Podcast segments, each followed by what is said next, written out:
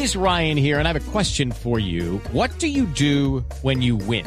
Like, are you a fist pumper?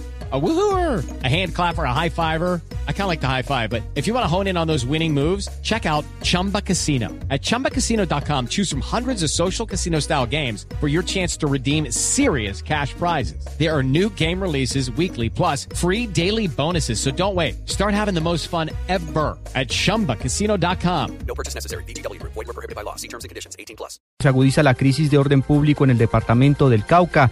Según los últimos reportes, hay un campesino herido y dos camiones fueron incinerados. Lo último de este tema con Mariana Bolaños. Hola, buenas tardes. Los enfrentamientos se registran en los corregimientos del Mango y Sinaí, zona en las que históricamente han tenido influencia el Frente 60 de las FARC y el Frente Lucho Quintero del ELN. Según confirmó el defensor delegado Mauricio Redondo, los habitantes de la región al parecer se opusieron a las labores de erradicación de cultivos ilícitos, lo que generó la confrontación con la fuerza pública. La situación deja varios heridos, entre ellos un campesino por arma de fuego. El reporte inicial que da el sistema de salud es que es herido por arma de fuego en, en una superior y entonces pues está haciendo digamos como el, como el apoyo en este momento de emergencia y de salud para atender a este campesino. Un camión del ejército y otro particular también fueron incinerados e investigan hostigamientos por parte de grupos armados ilegales. Mariana Bolaños, Blue Radio.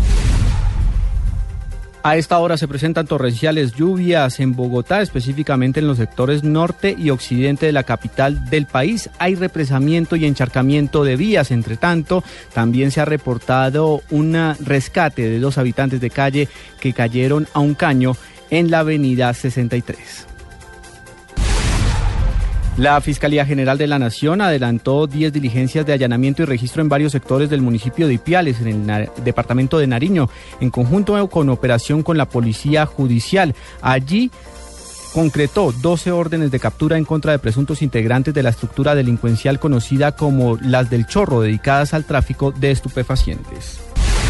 En información internacional, Francia propuso al Consejo de Seguridad de las Naciones Unidas que autorice a los países miembros a tomar todas las medidas necesarias para combatir al grupo Estado Islámico que se atribuyó los mortales atentados de París la semana pasada. Y en deportes aterrizó en Madrid el volante James Rodríguez tras su participación con la selección Colombia frente a Chile y Argentina. James salió del aeropuerto al centro de entrenamiento de Valdeveras, donde el Real Madrid ya se prepara para el clásico del sábado contra el Barcelona, donde James podría ser titular.